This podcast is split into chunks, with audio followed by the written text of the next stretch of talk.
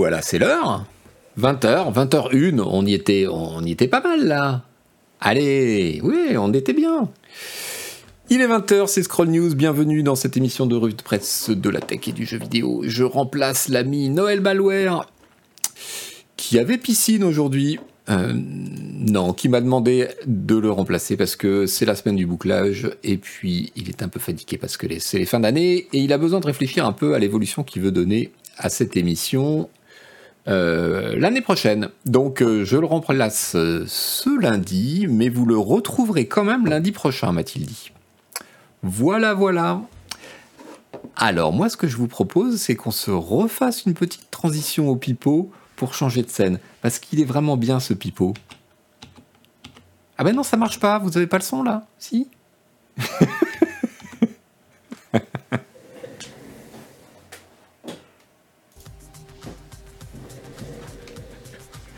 Ah, mais vous l'aurez quand même N'ayez pas peur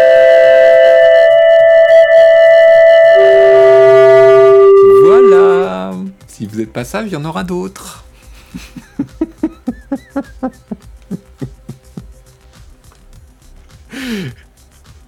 Vous pouvez pas comprendre, c'est de l'art. C'est...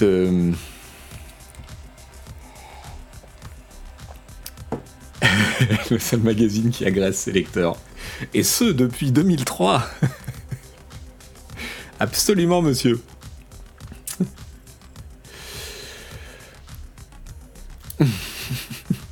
Ça me ferait rire que ce soit Strike sur YouTube.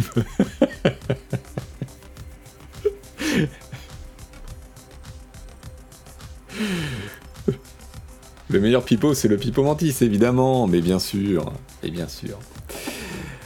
Bon, alors, qu'est-ce qu'on a aujourd'hui je, Voilà, j'attaque direct par le Figaro, hein, parce que bon, droit dans ses bottes, euh, le fou. Euh, on en a parlé dans l'émission de la semaine dernière. Euh, ce stream est meilleur sans le son.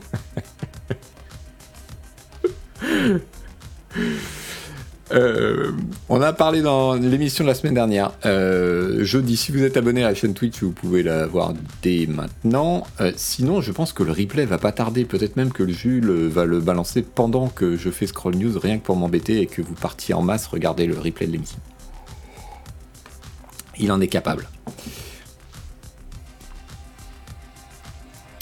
En fait, cette rubrique ce soir, ça va être un coin du jeu géant. Alors non, justement, alors le, j'ai décidé de, vous parler en détail de cette histoire-là. Euh, ce lancement de Quartz euh, par Ubisoft. Euh, donc, premier éditeur majeur à se lancer dans les NFT.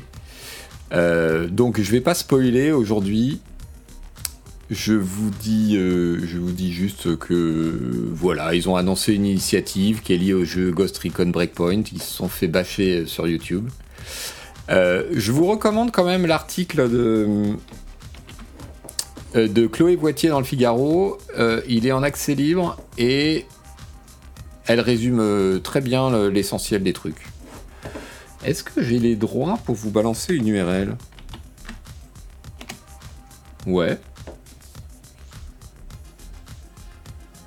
Et eh oui, nickel. du coup, voilà, si vous voulez avoir un point là-dessus, vous faites ça. Alors, il y a. Si vous voulez savoir ce qu'on en a dit pendant l'émission, vous n'êtes pas obligé d'attendre le replay. Vous pouvez aussi euh, regarder cet extrait que Jules a balancé ce week-end euh, sur YouTube, qui est la partie où on en parle et où on est un peu consterné. Tenez, je vous le balance aussi si ça vous, si ça vous chauffe.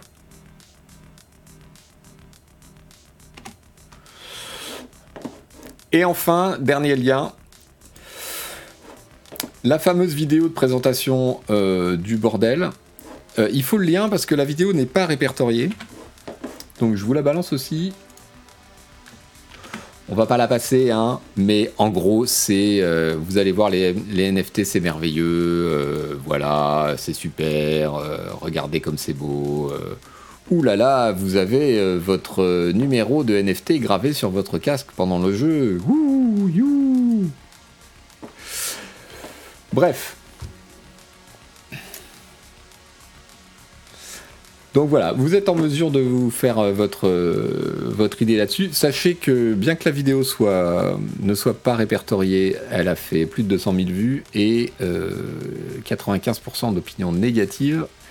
Ça a créé pas mal de, de polémiques et effectivement, on voit vraiment pas pourquoi Ubisoft se lance là-dedans. C'est une idée, mais crasseuse. Crasseuse. Et mon petit doigt me dit que chez Ubisoft, en interne, le truc doit pas faire du tout, du tout, du tout l'unanimité. Donc voilà. Euh, le lien de la vidéo, il est là.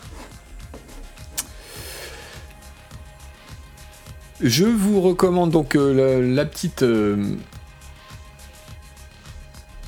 je fais descendre la cam quand tu copies un lien dans le chat. Quoi? Je comprends même pas.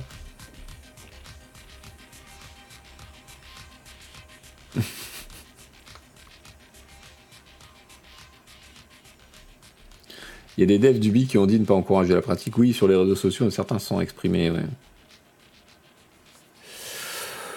Bon. Mais écoutez, vous savez quoi? J'ai une mauvaise nouvelle.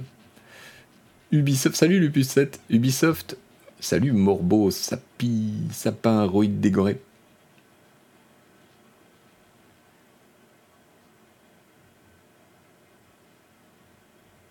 Alors si Ubisoft a investi dans des boîtes euh, qui font euh, du play to earn, ouais.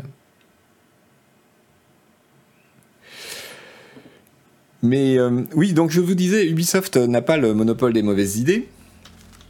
Devinez quel est le dernier grand développeur, enfin grand développeur, développeur très connu, qui a annoncé se lancer dans les NFP, les NFT et le Play to Earn.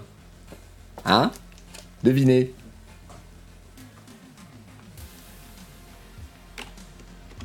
Molineux, exactement, il y en a qui ont suivi. Voilà. Peter Molineux's next game is Play to Earn and all-in on NFT Titre PC Gamer UK. Et oui, Molineux avant Chris Roberts, et eh ben ça, vous voyez, je n'aurais pas parié, franchement. C'est ouf. NFT, c'est l'acronyme de Non-Fungible Token. Pete is back. Pete is back avec 22 euh, Cans, qui était son, sa boîte ou son ancienne boîte. Euh, donc, euh, il a lancé un projet qui s'appelle Legacy. Je vous montre.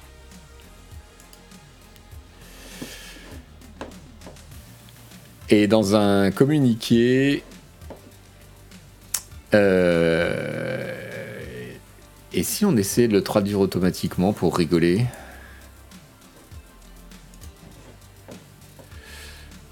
Un nouveau jeu innovant qui repousse les limites de blockchain gaming. Le tout premier, blockchain business sim Legacy. C'est parfait. Écoutez, la traduction est au top. C'est un, un salmigondi de vocabulaire à la con, mais c'est exactement ça en fait.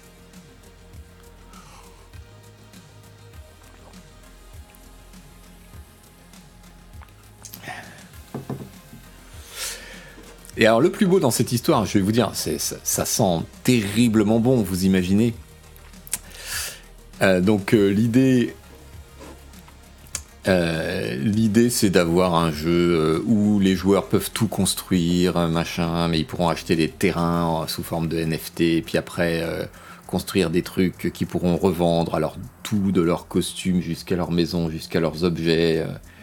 ça c'est c'est terrible. Et tout ça appuyé sur la blockchain. Alors, du coup, évidemment, ils lancent leur propre, sa propre crypto-monnaie, le Legacy Coin, Legacy, qui euh, repose sur la blockchain Ethereum. C'est pathétique, c'est horrible, c'est horrible. Et tout ça, c'est à fond dans le Play to. Alors, j'ai regardé un peu Donc euh, dans, son, dans l'article de PC Gamer, on annonce qu'il s'allie. Alors je sais plus où est-ce que j'ai vu ça. Oui. le Eric Schleiermeyer. Je me dis, mais qui c'est ce gars-là? Eh ben, figurez-vous que c'est un, des, un des cofondateurs historiques de Zynga. Zynga, les gars qui sont dans tous les mauvais coups. Et donc il a fondé, euh, ce, type-là a fondé depuis un truc qui s'appelle Gala Games, qui est là.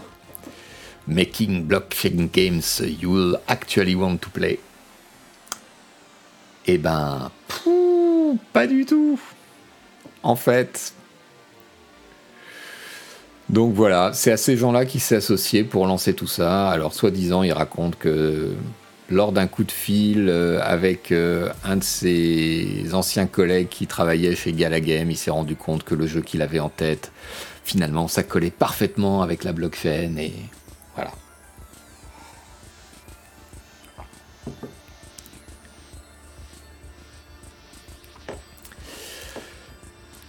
Qu'est-ce que vous dites? Dans l'article de PC Gamer, il y a un tweet qui est de Peter Money 2, un compte parodique?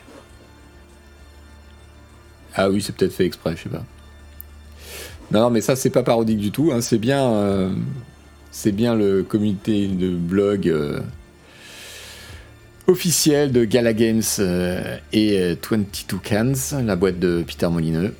Et vous voyez les petits sigles qui font penser à Sims. Enfin, c'est horrible. Honnêtement, c'est horrible. Quelle déchéance.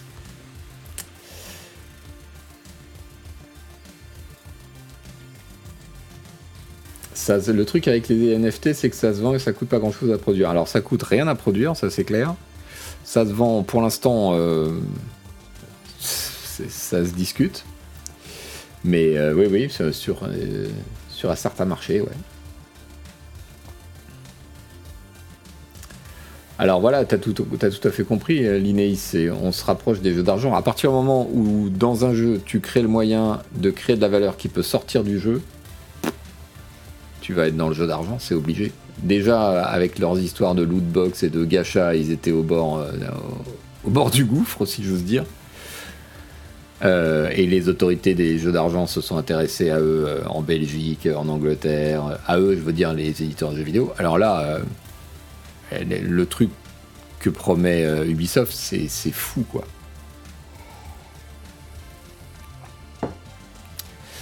Marlon Brando, Diablo 3, ouais, c'est un bon exemple et j'en parle dans mon coin du jeu qui va sortir. Diablo 3, c'est le bon exemple de. T'as pas besoin du tout de la blockchain pour faire toutes ces conneries en fait. Diablo 3, c'était l'hôtel des enchères où tu pouvais revendre les objets, euh, les items que tu avais reçus en loot euh, dans le jeu. Et ça a explosé, non pas pour des questions techniques, ça c'était très bien géré, mais parce que, un, ça flinguait le jeu, et deux, ils se sont rendus compte au bout d'un moment qu'il y a plein d'autorités nationales qui disaient Mais vous êtes mignon, mais c'est plus du jeu vidéo votre truc. Donc on va vous passer euh, sous la législation des jeux d'argent et c'est pas la même chose. Pas du tout la même chose. C'est pas non plus la même TVA, c'est pas les mêmes impôts, etc. etc.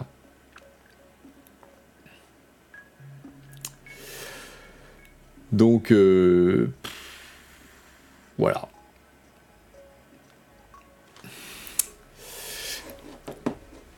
Alors je ne vais pas vous, vous infliger le, petit flutio à chaque transition. Bon, quoique, un petit peu. Allez. Un petit article de hum, Gamecult.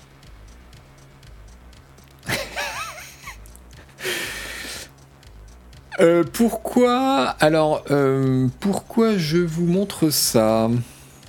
Pour euh, deux raisons. Euh, d'abord parce que c'est un article de Nerses qui euh, écrit là pour euh, Gamecult, alors que d'habitude il est chez Clubic, et que ça vaut toujours le coup de suivre ce que Nerses écrit, voilà, globalement. Hein. Ensuite, parce que Shadow Tactics, c'était un très bon jeu d'il y a pouf, 5 ans, je sais plus, plus, et qui viennent de sortir une comment une espèce de standalone quoi. C'est un DLC standalone. Euh, donc j'étais j'étais intéressé de voir ce que ça valait. Euh, c'est assez joli comme vous pouvez voir. Donc c'est le principe des jeux à la commando pour ceux qui, qui remontent à loin.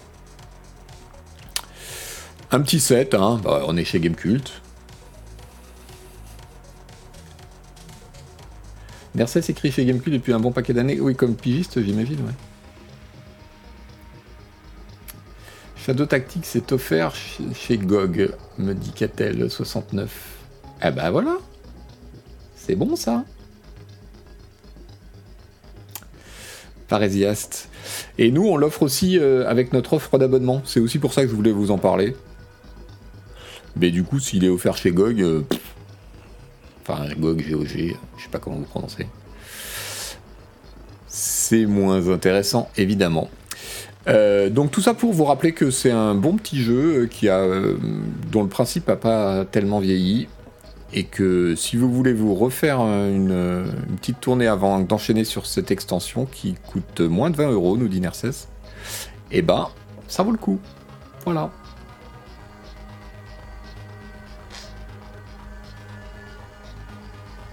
Il n'est pas derrière un paywall ces articles de Gamecult Si, c'est pour ça que je passe vite, c'est pour que vous puissiez pas trop lire.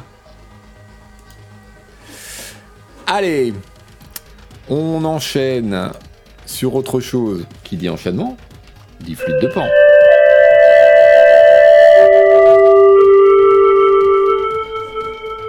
Je ne m'en lasse pas. Euh, j'ai choisi cet article d'une très rare violence. C'est pire que malware. Quel beau compliment. Quel magnifique compliment.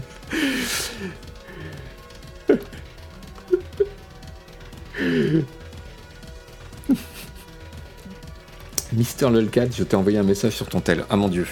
Je ne regarde pas mon tel pendant les streams, c'est interdit par la loi. Que me dit Lolcat?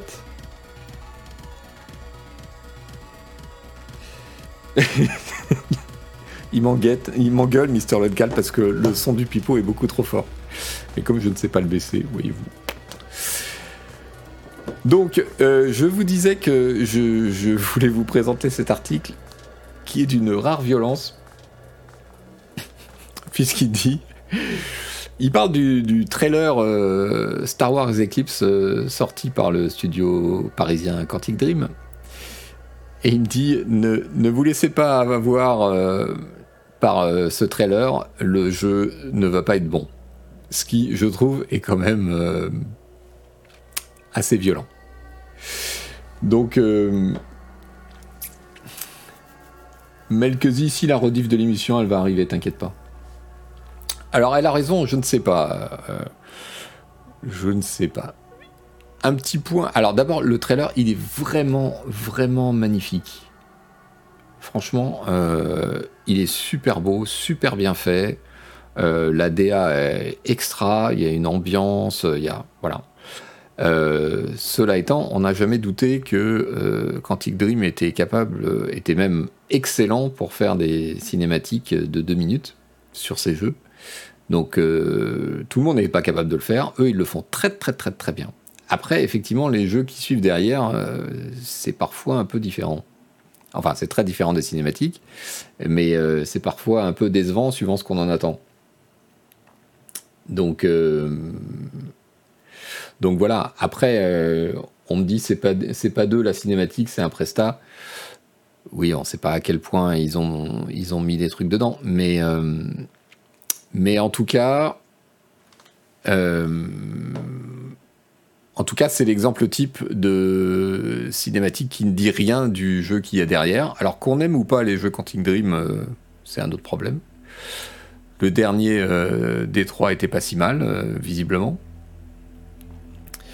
Ce qui a fait un peu polémique chez certains, c'est qu'au moment des Games Awards, il y a eu une transition assez maladroite sur le thème de oulala, euh, c'est pas bien le harcèlement euh, dans, les, dans les studios de jeux vidéo. Tenez, voilà un trailer de Quantic Dream.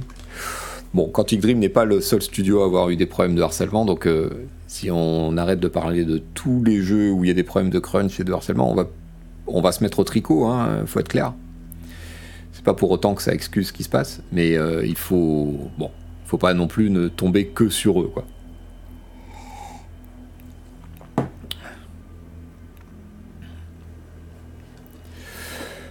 Donc si vous n'avez pas aimé les jeux Quantic Dream avant, il y a très peu de chances que vous aimiez celui-là malgré la beauté de ce trailer. Alors, à propos de problèmes de conditions de travail. Le titre, il est hard. Hein. Est-ce qu'il y, y, a des gens qui ont suivi les jeux Quantic Dream et qui les ont aimés dans le chat?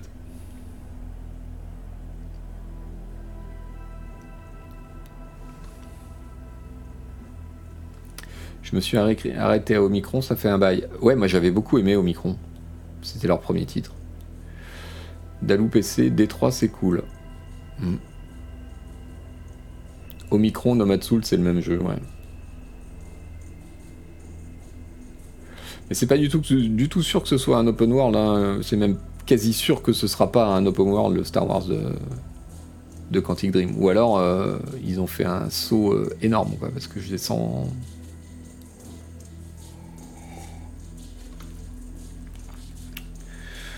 Dans l'idée, c'est pas mal de passer la licence vers quelque chose de plus narratif. C'est pas ma cave, mais l'univers s'y prête et ça manque peut-être, dit Cutropine. Oui, on peut imaginer, effectivement, de la même façon que Telltale euh, a adapté des autres séries, euh, etc. Pourquoi est-ce que Quantic Dream, euh, qui... dont c'est le dont c'est comment dire le, savoir-faire, n'adapterait pas des histoires sur l'univers de Star Wars qui s'y prête particulièrement bien. Moi, j'ai rien. Après, euh, c'est vraiment, pour moi, les problèmes des derniers jeux, c'est vraiment purement une question d'écriture. Hein, parce que, bon, le style de jeu, c'est pas ma cam, mais pourquoi pas. Euh, techniquement, euh, c'est bien fait. Le gameplay, encore une fois, faut aimer ce genre de truc, quoi. Tel tel, c'est pas fou non plus, hein. Mais non, pour moi, c'est vraiment une question d'écriture, de dialogue, de personnage. c'est voilà, c'est ça qui, me fait tomber la manette des mains de, leur jeu. J'ai pas essayé des trois.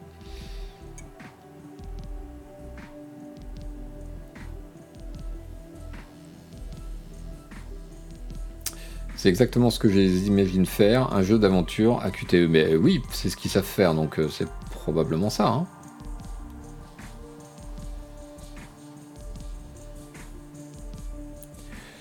Netflix nous dit ne bénéficie pas de la même tolérance comme Telltale ou Dontnod. Alors, euh, Telltale, il y en a des bons et il y en a des pas bons, et euh, dans Canard PC en tout cas, on l'a dit, et ça dépend vachement de l'écriture. Et Dontnod, leur point fort, justement, c'est qu'ils on aime ou on n'aime pas, mais ils sont très forts dans l'écriture. Très forts. ils, sont bien dans l'écriture.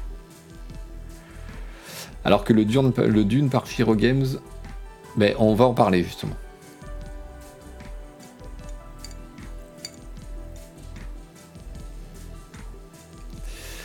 Alors, Coupe 12 nous dit ils adaptent pas, ils créent une histoire et David Cage est très impliqué dans l'écriture pour celui-là. Écoute, euh, je ne sais pas d'où tu tiens tes renseignements, mais j'espère que tu te trompes.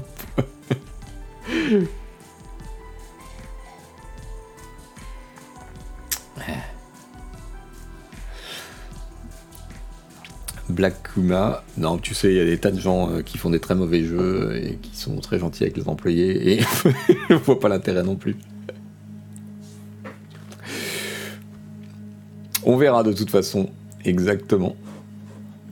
Alors, on arrête avec les transitions au pipeau, visiblement. Euh, je voulais attirer euh, sur les questions de conditions de travail un mini, un mini thread de Jason euh, Schreier qui a sorti un article sur Bloomberg sur l'histoire du développement de Halo Infinite. et, et, ça m'a il y, a un point, c'est un petit fil de trois tweets, et il y a un point que je voulais. Il y a deux points que je voulais voir, euh, enfin, qui à mon avis méritent d'être relevés quand même. Euh, il écrit euh, Au début de 2019, Halo Infinite was in crisis mode. The studio decided to cut almost two-thirds of the entire plan game. Autrement dit, à l'été 2009, Halo était en pleine crise et le studio a décidé de couper presque les deux tiers du jeu qui était prévu. Euh, ce qui a, euh, occasionné que le management euh, faisait venir les gens au studio, mais il n'y avait rien à faire le temps que la direction décide de comment ils allaient récupérer le truc. Donc ils étaient partis sur un open world et euh, tout a été coupé. euh. Donc euh, c'est euh, c'est euh, euh, on va je vais vous lire la suite et puis ensuite on en parle. Le jeu a été bien sûr euh, repoussé plusieurs fois, etc. Tout ça, tout ça ne me surprend pas vraiment. Enfin, je veux dire, si, c'est surprenant, mais c'est pas la première fois que ça arrive. Et dans le, dans le jeu vidéo, ça, arrive quand même régulièrement. Il y a un truc qui m'a fait tiquer, c'est ça. Euh, Est-ce que je peux. Il n'y a pas moyen de le traduire? Je sais plus comment on fait. Non, ok. Euh, euh, comme d'habitude, un des gros problèmes de développement de Halo Infinite euh, était l'effectif. Et c'est là où j'étais quand même super surpris. C'est qu'il dit qu'une très grosse partie des, des employés de, 3, de 383, le studio, étaient on contract, ça veut dire en CDD en fait, et ne pouvaient pas rester plus de 18 mois à cause des, règles chez Microsoft. Les, les, pro- les promotions vers des CDI étaient rares, et donc le studio était constamment en train de perdre des talents et du savoir-faire qui étaient obligés de partir et qui ne pouvaient pas reprendre. Parce qu'ils n'avaient pas le droit de les prendre plus de 18 mois d'affilée. Et comme le jeu a eu des tas de problèmes et a été repoussé, repoussé, ils ont perdu des gens qui ne pouvaient pas faire re- retravailler. Et c'est un truc de fou, quoi. Alors c'est catastrophique pour la continuité, et puis même dans un studio comme ça, avec un éditeur comme ça, j'aurais pas cru. Autant je sais que ça peut se produire euh, chez, d'autres, et et il y en a, et il y a des tailles de studios pour lesquels ça se comprend. Euh, et en général, ça se produit sur des postes particuliers, à un moment particulier du dev. Mais là, ah, j'étais vraiment surpris, quoi.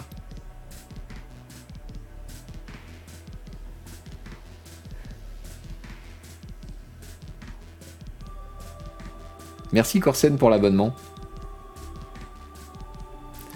C'est fou quand même, non?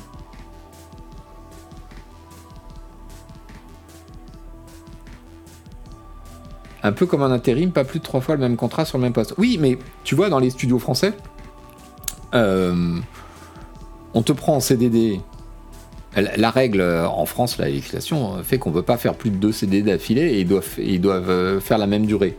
Donc euh, on te prend en CDD, euh, je sais pas, 6 mois, on te le renouvelle et au bout de 12 mois, bah, soit on te file un CDI, soit tu dois partir quoi. Et, euh, et on peut pas te réembaucher derrière pour un autre CDD, sauf à être dans l'illégalité. Alors c'est ce qu'ils font. Il y a des tas de boîtes, et pas que dans le jeu vidéo, où on te rembauche derrière sous un poste légèrement dif- différent, et puis euh, tout le monde est, euh, doit croiser pour que ça passe, quoi. Et que l'URSSAF ou l'inspection du travail ne mette pas son nez là-dedans. Euh, c'est ce qu'on avait d'ailleurs raconté dans le dans l'enquête sur euh, Quantic Dream, c'est que la pratique à l'époque, c'était aussi de faire déchirer leur contrat aux gens, c'est-à-dire qu'on les prenait en CDD euh, 3 ou 6 mois, et puis euh, ensuite, euh, ils, nous, ont raconté qu'on déchirait le contrat pour faire un CDD plus long, de façon à éviter ce gap du renouvellement du CDD qui empêchait de, de garder les gens. Euh, Pablo Le Berger, fin de CDD, temps de carence, CDD, fin de CDD, temps de carence. C'est exactement ça. C'est-à-dire que tu es obligé d'attendre normalement 2-3 mois avant d'être pris. Mais quand es sur une boîte comme ça, sur un projet comme ça, qu'une qu'une grosse partie, parce que quand il dit a large chunk, ça veut dire une grosse partie euh, des, des employés, euh, c'est évidemment catastrophique. Parce que on imagine bien qu'un gars qui débarque sur un projet comme ça, il met plusieurs mois à être formé aux outils internes, à la logique, au projet, etc. Si en plus le projet change tout le temps, bon, euh, forcément, c'est un problème. Et une fois qu'il est opérationnel, donc après plusieurs mois, euh, il enchaîne euh, une dizaine de mois et hop, on le dégage, on a perdu son savoir-faire, on a perdu tout le temps qu'on l'a formé et il faut reprendre quelqu'un et le reformer. C'est un gaspillage monstrueux. C'est c'est fou, quoi. Xenpack, toute l'informatique parisienne fonctionne comme ça, 90% de presta et au bout de 3 ans ils doivent partir. Oui mais 3 ans c'est pas 18 mois. Devinez qui c'est toujours bourré de CDD les studios de jeux vidéo. Oui, c'est ce que je dis, c'est une pratique courante, mais pas sur les gros studios comme ça, avec des gros projets comme ça, et avec un énorme éditeur comme ça, c'est ça qui est ouf.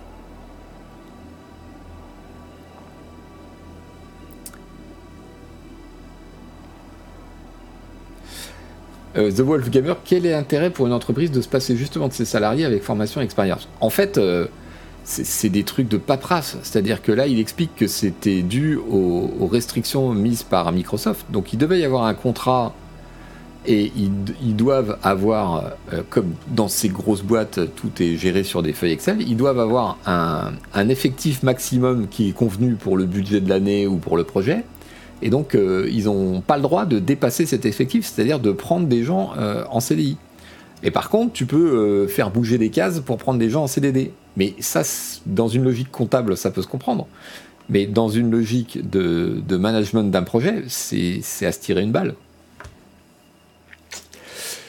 Voilà, donc je voulais vous faire part de ce petit, ce petit aperçu de la façon dont ça s'est déroulé. Alors, il se trouve que Halo Infinite, apparemment, c'est un très bon jeu pour ceux qui aiment ça.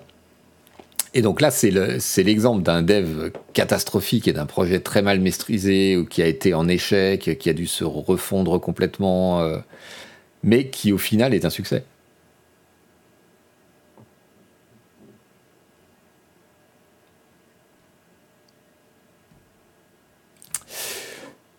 Sujet suivant. Ah tiens, un jeu, un gratos à saisir.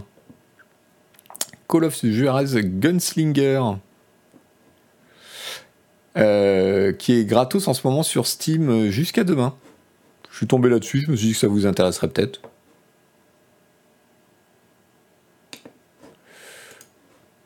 Tenez.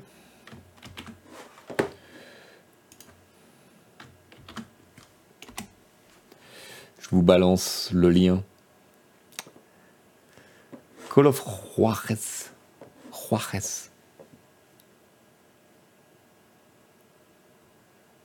Oui, conflit de canard, on en, a parlé justement. Tout cassé mais cool, dit Zayer. Bon, écoutez, voilà, c'est à prendre, hein, voilà. Vous pouvez, si vous le, si vous le prenez euh, avant demain, vous le gardez dans votre bibliothèque. Donc euh, bon, pas. Euh... Alors, et si on parlait de Dune? Dune Spice Wars qui a donc été annoncé euh, pendant les Games Awards à la fin de la semaine dernière.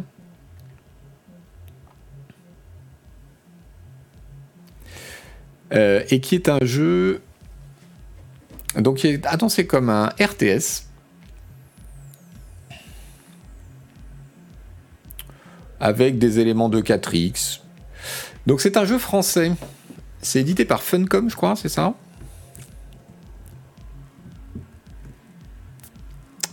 Je crois. Funcom, et c'est un jeu de Shiro Games. Qui a créé euh, Northguard.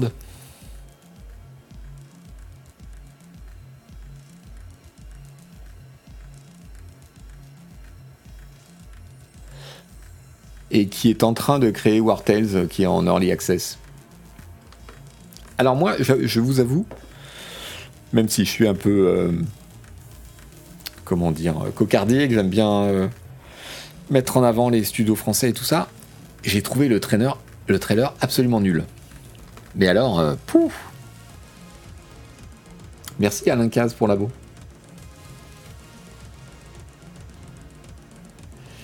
Euh, bah, le trailer n'annonce rien. Euh, on voit pas grand chose. Les screenshots euh, qui sont euh, filés sont plus inquiétants qu'autre chose.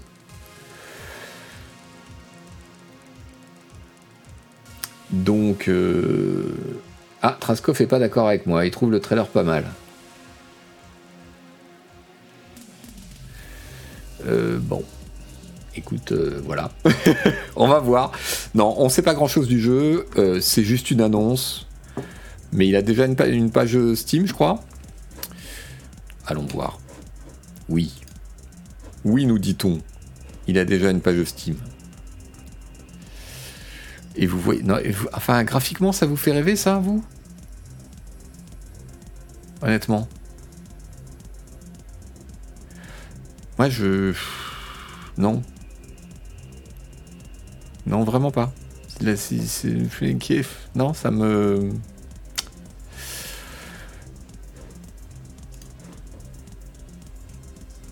Bon, c'est prévu pour 2022 sans, euh, sans précision. Donc voilà, le trailer c'est ça. Euh, bon, on voit un petit paysage et puis au bout d'un moment c'est une main.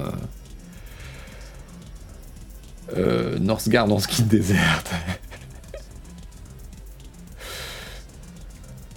Voilà, et exactement, je suis d'accord avec Setski, il y, a des screenshots qui font un peu peur. Par exemple, sans vouloir... vous voyez ça, par exemple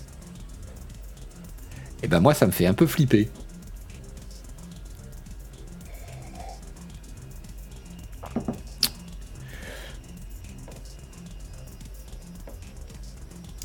Salut Taekwondo. Bienvenue en 2010. Alors le problème est... Comment vous dire ça? Comment dire ça sans être... Le problème, c'est qu'évidemment, c'est trop tôt pour juger. C'est qu'une annonce d'un jeu, voilà, qui va sortir, euh, bon, qui est annoncé pour 2022. On sait comment c'est dans le jeu vidéo. Peut-être qu'il y a encore un peu plus de temps. Euh, je. Mais, moi j'ai envie de dire, si t'as que ça à montrer, le fais pas, quoi. C'est. C'est pas. Euh, ça donne pas envie, franchement. Je, ne trouve pas que ce soit une très bonne opéra. Enfin, en tout cas, moi, euh, ça m'a complètement refroidi. Mais bon, je suis peut-être. Euh, je suis peut-être, un peu trop dur. Donc, on nous parle d'éléments de 4X, euh, de. d'intrigues politiques, de combats, d'espions, et puis évidemment de, de verre des sables et d'épices. Hein.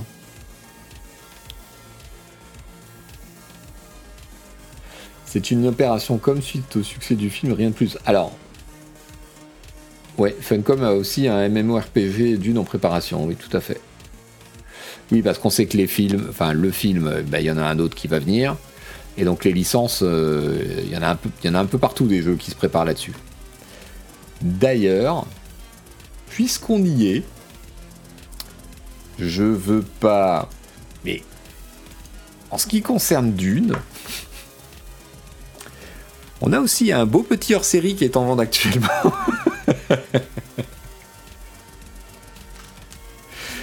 Et à propos de licence, justement, euh, on a hum, on a fait le tour un peu, enfin, Canlost et son équipe ont fait le tour un peu des, jeux d'une euh, côté euh, plateau qui se préparaient.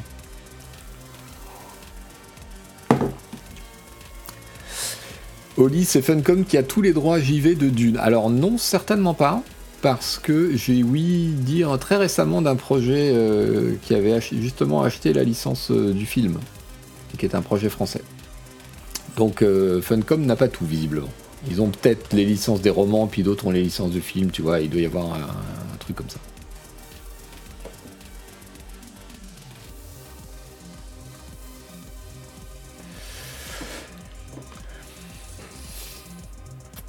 Donc, euh, euh, voilà, euh, ce petit hors-série à saisir, l'illustration de couverture est de Renault, l'illustrateur. Donc ça, on a vu. Qu'est-ce que, alors dans le genre, dans le genre série, film et adaptation, j'ai vu passer aussi ceci. Est-ce que vous connaissez, connaissez The Expense? Euh, la série euh, Amazon ou Netflix, je sais plus. Amazon. Avant, c'était pas, pas Amazon qui l'avait au début, mais c'est eux qui l'ont repris. Voilà. Gnuman, elle est vachement bien cette série, t'exagères, j'adore. Euh, donc c'est tiré d'une série de romans The Expense, qui sont très très bien, je vous les recommande. Moi j'ai connu les romans avant que la série soit, soit mise en route. un des ce sont deux co-auteurs en fait euh, qui ont un pseudo commun. Donc c'est écrit à quatre mains. Un des, deux avait travaillé avec euh, George euh, R.R. Martin. Moi la, souris, la série, je la trouve très cool. Et et en ce moment, il y a la nouvelle saison euh, qui sort euh, petit à petit. C'est tous les vendredis un épisode, je crois, un truc comme ça. Donc, euh, si, vous, si ça vous tente et si vous avez Prime, et j'en vois plein qui l'ont puisqu'ils nous, offrent, nous offrent des abonnements Prime.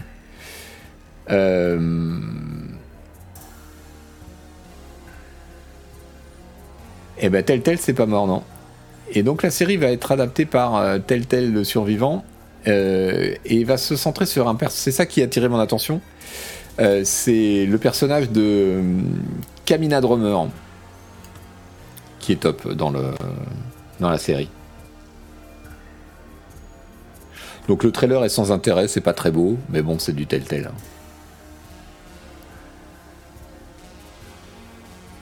Voilà, Dabelta, exactement.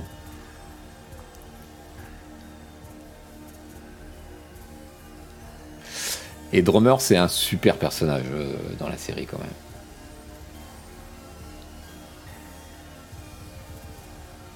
Ah, je vois qu'il y en a qui sont d'accord avec moi sur le. Le problème avec Telltale, c'est qu'on voit déjà le jeu avant d'y jouer. Mais oui, mais oui, mais oui, mais oui, Black Kuma. Et honnêtement, je vais être parfaitement euh, sincère avec vous. Euh, je vous parle de ça et je sais que je n'y jouerai jamais. Simplement, non, c'est vrai, c'est horrible, mais c'est vrai. Simplement, euh, j'aime bien cette série et ça me fait plaisir d'une certaine manière que ce personnage-là euh, trouve, euh, trouve une place dans cette adaptation. Voilà, je trouve ça cool. C'est pour ça que je voulais que je voulais vous en parler. Alors du coup, je me tourne vachement pour regarder le chat et c'est pas très. Je me rends compte qu'à l'image, c'est pas top. Alors je vais mettre le truc comme ça. Non, parce qu'on va le voir. c'est nul c'est pourri. Alors, j'ai regardé les deux premières saisons de Bosch, c'est très bon en effet. Ah, mais sous, sous, là, mais. Ah, mais quelle chance tu as Il t'en reste au moins 3 ou 4. Ah là là, je voudrais bien être à ta place. C'est fabuleux. Et encore, la première saison de Bosch, c'est à mon avis de loin la moins bonne. Donc, euh, fou. Et si je tournais un peu cet écran pour mieux voir. Voilà, et en plus c'est écrit plus gros, c'est bien pour moi. Alors, tel tel, c'est une autre boîte, ils ont racheté la marque, c'est tout, même pas repris les anciens employés ni payé les dettes de la précédente boîte. Oui, tel tel, ça a été un carnage. Alpha Bluette, ça fait toutes les saisons de Bosch. Mais oui, Bosch c'est bien, Bosch c'est beau. Mais Bosch, c'est fini, hélas. Binge chez Bosch, c'est bien. Orchid Bosch, c'est une série allemande. Non. C'est du policier, c'est adapté des romans de euh, Connelly. Son héros s'appelle euh, Harry Bosch, mais son nom complet c'est Hieronymus Bosch, comme, euh, comme le peintre. Ou c'est écrit beaucoup trop, c'est écrit beaucoup trop gros sur cet écran. Je ne sais plus où donner de la tête. Et Bosch, c'est vraiment super. supervisé par Overmeyer, qui est un des qui est le showrunner sur Bosch et qui était un des euh, coproducteurs ou co euh, co-auteurs euh, de The Wire. Et il y a d'ailleurs des gens du casting qu'on retrouve entre les deux séries. il faut voilà, vraiment il faut vraiment voir ça. Qu'est-ce qu'on a d'autre comme petite news rigolote?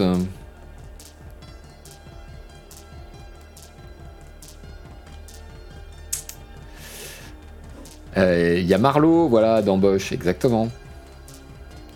Tout à fait. J'ai une petite news rigolote pour vous. Figurez-vous qu'il y a un développeur de jeu qui euh, a prétendu que le dernier fusil de Kalashnikov était une copie de, du design d'un de ses flingues dans son jeu. C'est pas beau ça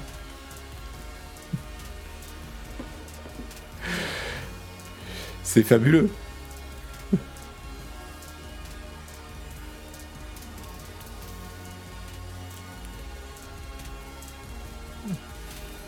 Alors à l'origine, apparemment, c'est un article d'IGN. Ok.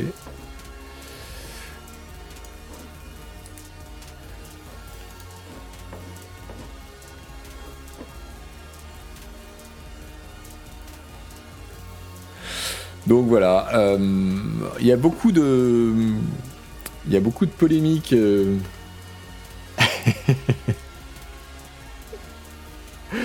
Il y a beaucoup de polémiques sur les liens entre l'industrie de l'armement et euh, les. Enfin, il y a beaucoup de polémiques. Non, il y en a peut-être pas assez. il y aurait beaucoup de choses à dire, pour être plus précis, sur les liens qui peuvent exister et les relations qui peuvent exister entre l'industrie de l'armement et les jeux vidéo et notamment la reproduction des armes euh, dans les jeux de tir. Euh, l'exploitation qui en est faite et euh, notamment dans un pays comme les États-Unis, ce que ça peut induire comme comportement, ce que ça, peut renforcer comme réflexe et les, les petits clics un peu malsains sur lesquels ça peut jouer. Et là, pour une fois, c'est dans l'autre sens, donc c'est assez marrant.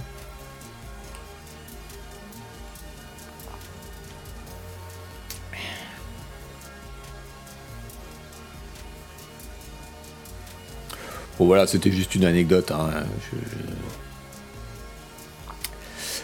Euh, où est-ce qu'on en est? Il est moins 10. Alors, je voudrais vous parler aussi. Alors, qu'est-ce que sur Style 31 Salut Yvan, je crois qu'on est beaucoup à avoir vu passer une cinématique pour le futur jeu de Bethesda Starfield, mais aucune info sur le jeu. En saurais-tu un peu plus, au-delà du fait qu'il sortira buggé avec une interface faite avec les pieds Non, on en sait très très peu sur Starfield. Euh, il faut dire que le jeu n'est pas prévu avant des lustres. Et donc ils sortent euh, pas mal d'images et ils font monter la sauce avec euh, des, concepts art et des cinématiques qui essayent de retracer un peu l'ambiance, mais non, c'est pas grand chose en vrai.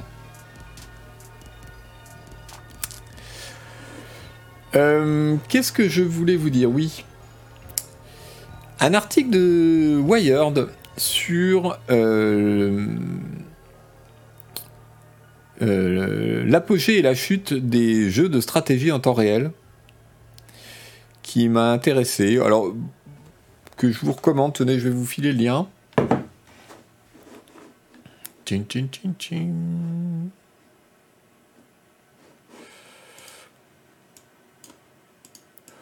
Ouais, c'est un lien tout pourri que j'ai là. Qu'est-ce qui se passe si je fais ça? Ouais, c'est mieux. Hein.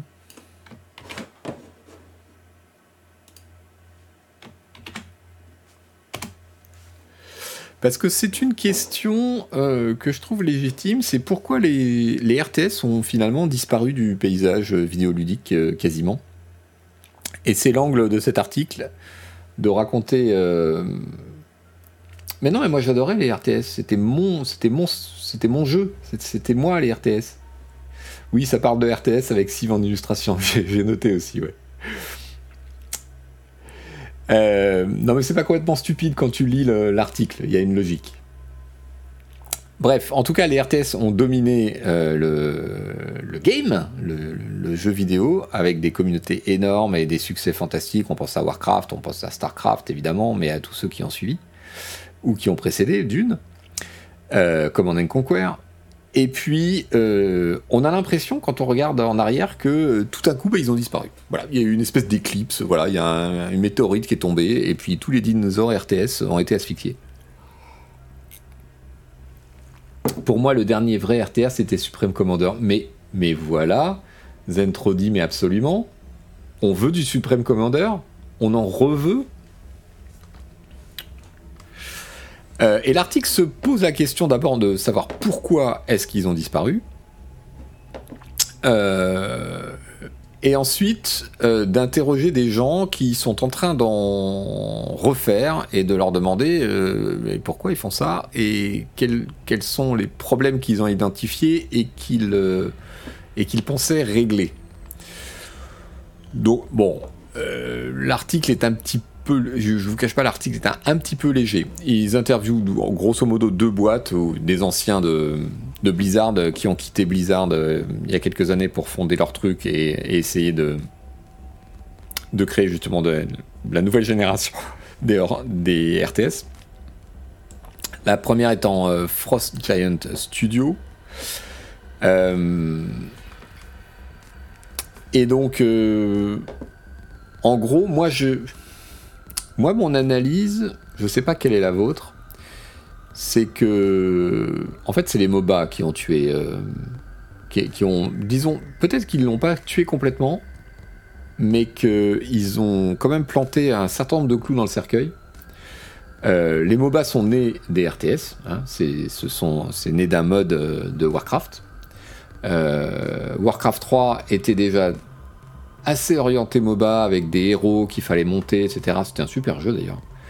Euh, du coup, euh, du coup, les MOBA sont partis sur cette lignée-là et ont créé un nouveau genre qui était moins exigeant par certains côtés, beaucoup plus par d'autres. moins exigeant sur la connaissance du jeu et, la durée et plus sur le, sur le skill individuel, euh, la, micro-gestion. Et pour moi, c'est là que le, truc a basculé. Et après, euh, il y a eu l'essor du, free-to-play euh, qui a rendu, qui a fragilisé tous ces jeux avec les microtransactions auxquelles le RTS se prêtait pas tellement, quoi.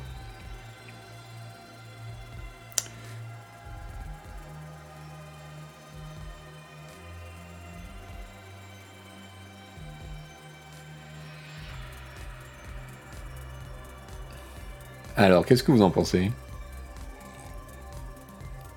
Les RTS sont trop difficiles pour les jeunes. Ouais, je sais pas, moi, pour moi, League of Legends, c'est beaucoup plus difficile qu'un RTS, par exemple.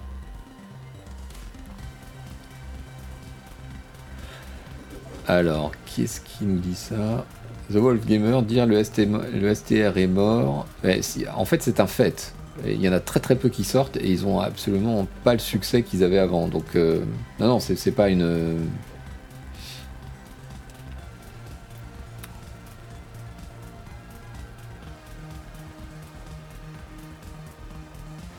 Je pense que c'est le multi qui a tué le RTS. Mais attends, League of Legends, c'est pareil. Tu vas jouer, tu, te fais poutrer, en plus tu te fais insulter. Et pourtant, le jeu, il cartonne.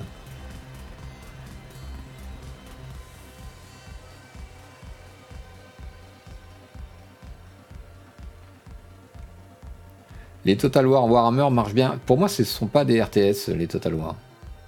Enfin, il y a une partie RTS dedans, mais... Euh, c'est un genre qui n'a que très peu évolué, ça c'est vrai. Je suis d'accord avec toi, Nercio, c'est peut-être une partie de l'explication. Mais il a très peu évolué aussi parce qu'il a été abandonné en fait.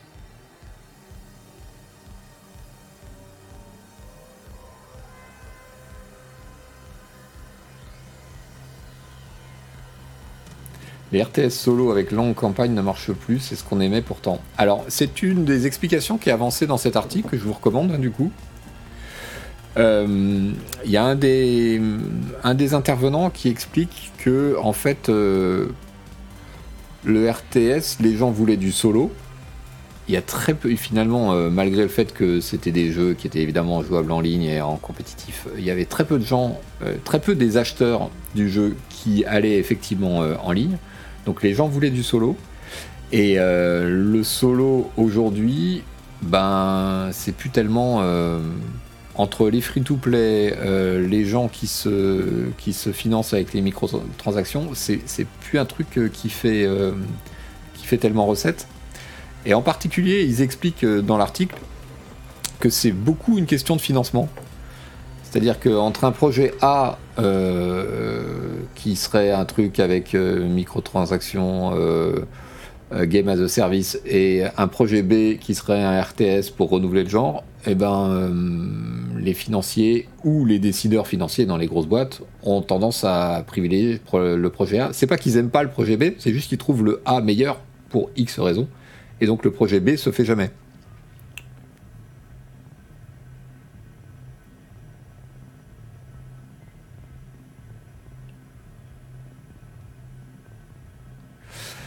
Donc, euh, bah écoutez, allez voir cet article pour vous faire vous-même euh, votre idée. Et ça m'amène à une transition intéressante, c'est qu'il y a quand même un autre RTS qui a été annoncé, si on compte d'une, c'est le prochain Homeworld. Avec euh, soi-disant du gameplay dans le, dans le trailer. Alors, on me redemande le lien de The Wire, mais bien volontiers. Pas de souci.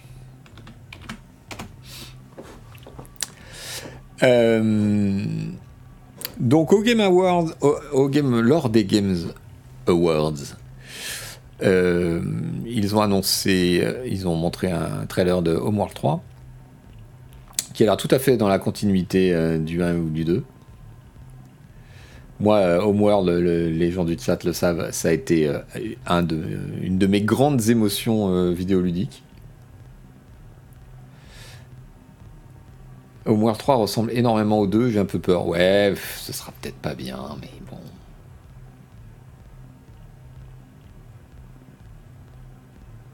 C'était très difficile Homeworld, ouais, ça c'est vrai. Ça c'est vrai. Euh, qui est-ce qui développe euh, Homeworld 3 euh, C'est un studio qui s'appelle Blackbird Interactive ils sont à Vancouver. Et ils ont fait. Qu'est-ce qu'ils ont fait avant? Tenez, on va regarder ensemble. Heart, Heartspace Shipbreaker, ok. Qui est en early access, qui a été publié par Focus. Qui a bien amusé Isual à un moment.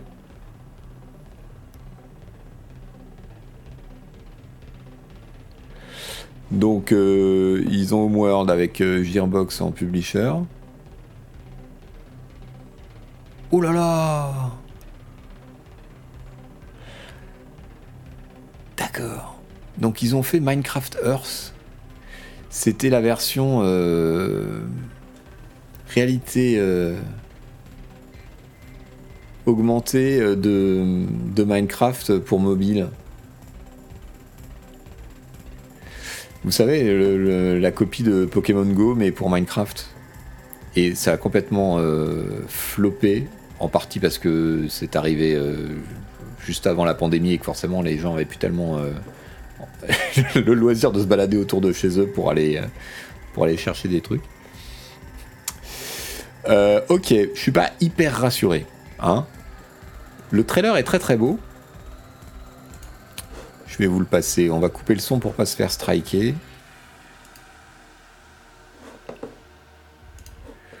Alors, vous n'avez pas, le, pas le son, mais évidemment, euh, il y a la musique.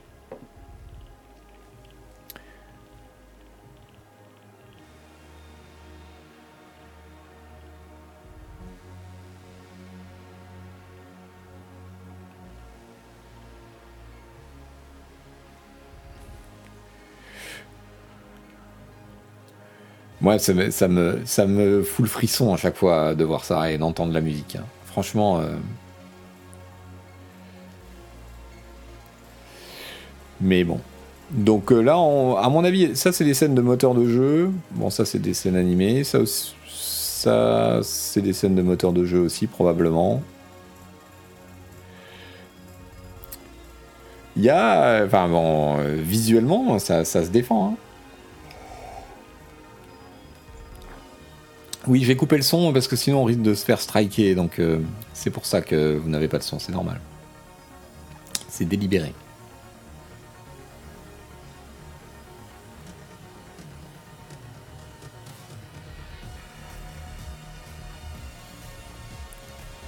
Mais ça va pas si mal avec la musique de Fishbone que vous entendez. Le 3, c'est ça. Ils vont le sortir en early access, je sais pas. Alors c'est moi qui avais testé Homeworld dans Joystick à l'époque de sa sortie, donc ça devait être, je sais pas, en 98, en 99.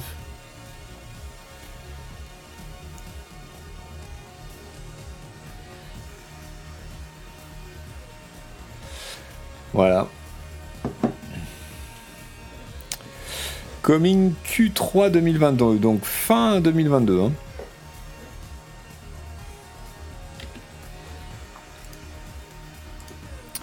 Écoutez, ça peut le faire.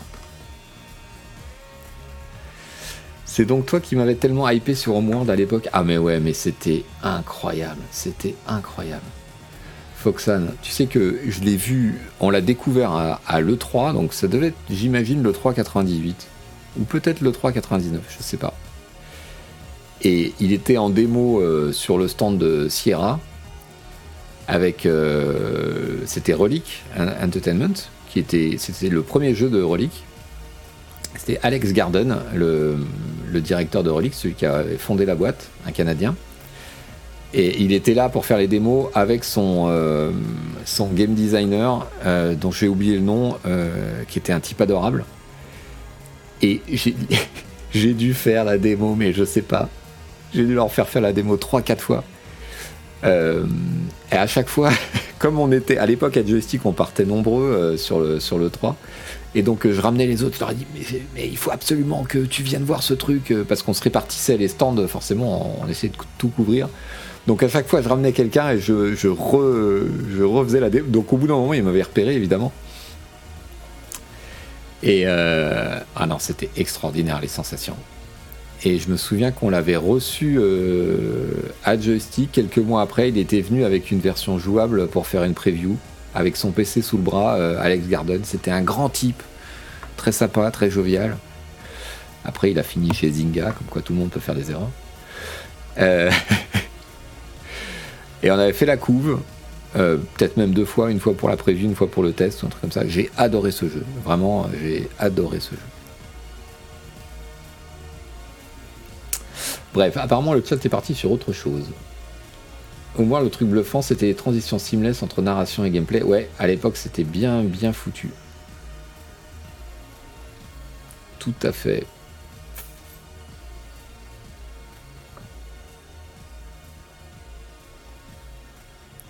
Et oui, et l'Allegro de Barber, c'était la première fois, je crois, qu'on avait euh, de la musique classique euh, dans un jeu vidéo.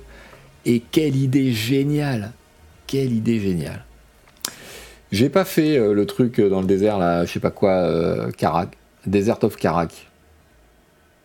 Mais ça me disait rien, du coup, moi, ce qui me plaisait, la, grande innovation du jeu et sa grande difficulté, c'était la, gestion des trois dimensions, quoi.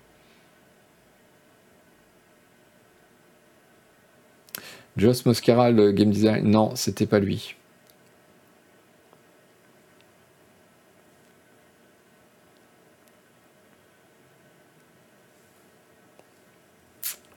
Comment il s'appelait euh On doit pouvoir trouver ça sur Moby Games. Alors, Moby, Moby Games, voilà.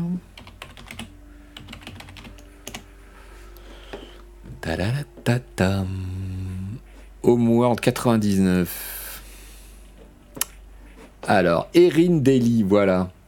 C'est lui que j'avais rencontré. Et j'avais rencontré Luc Moloney aussi. Alors, Rob Kingad, c'est l'art directeur et il est aussi euh, sur le projet. Euh, ah, mais c'est lui le, lui le patron de Blackbird Interactive. D'accord. Ah ben vous voyez, on vient de découvrir un truc. Donc, euh, directeur artistique de, du Homeworld le premier et le patron de la boîte qui va faire le 3. Ah, ça me réconcilie un petit peu avec cette boîte déjà. Vous voyez euh, J'avais vu Queen Duffy aussi. Après, ouais, on avait discuté avec eux. Qu'est-ce qu'il a fait d'autre, Erin Daly, après? Ah, ça alors, il est parti chez Uncharted euh, récemment. The Last of Us, ok.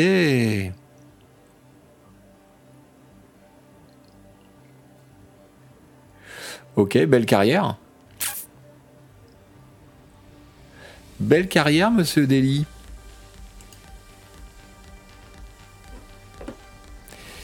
Chez Naughty Dog. Lead multiplayer, multiplayer designer. Ok.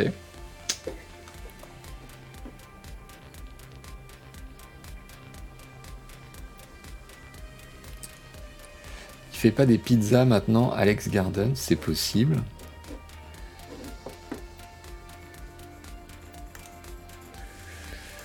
Euh, Xbox Fitness. Ouais, il a été chez Microsoft. euh, il a été, il a fait pas mal de choses.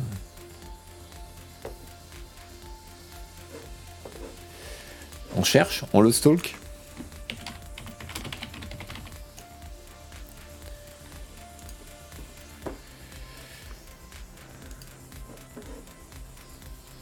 C'est bien lui. Alors, il est chairman et CEO à Zoom in Company. Je sais pas ce que c'est.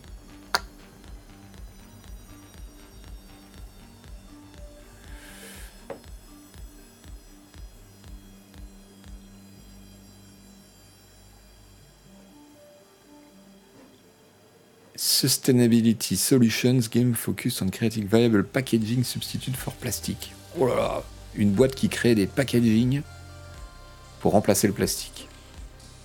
Ok. Eh bien, écoute, euh, have a good life, euh, Alex. Pas de problème. Chacun sa cam. Il en faut, je suppose.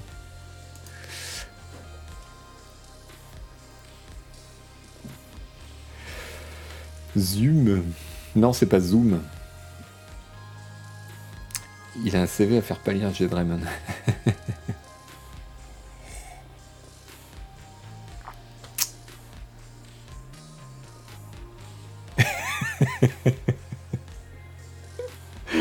en parlant d'Uncharted, ils sortent tous sur PC. Euh, je ne suis pas au courant. Mais oui, il me semble qu'ils ont annoncé un truc comme ça, ouais.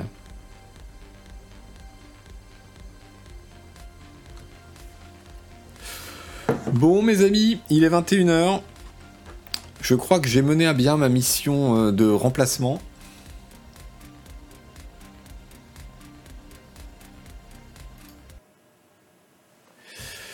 Et je vous remercie d'avoir été là.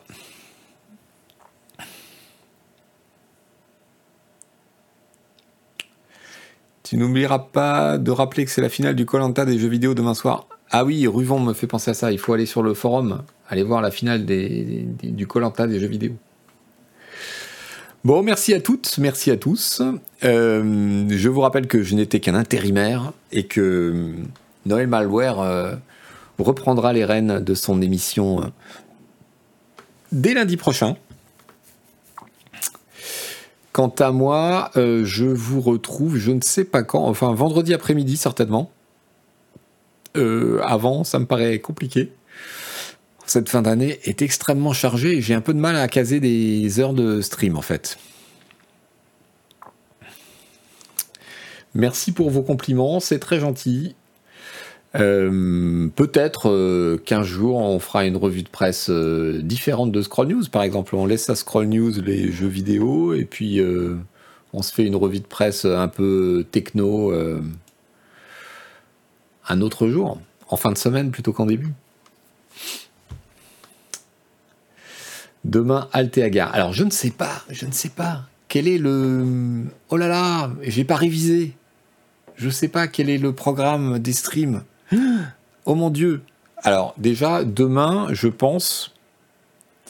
Humanoid News des TRMBM. Ouais, un peu ça.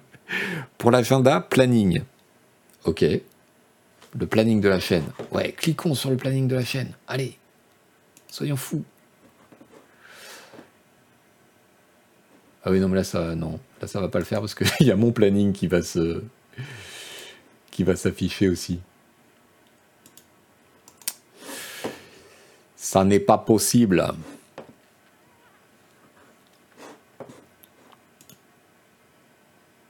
Alors, demain, il y a Dishonored avec, euh, avec Denis Denis et Alt 236 et Louis-Ferdinand Sebum à 20h.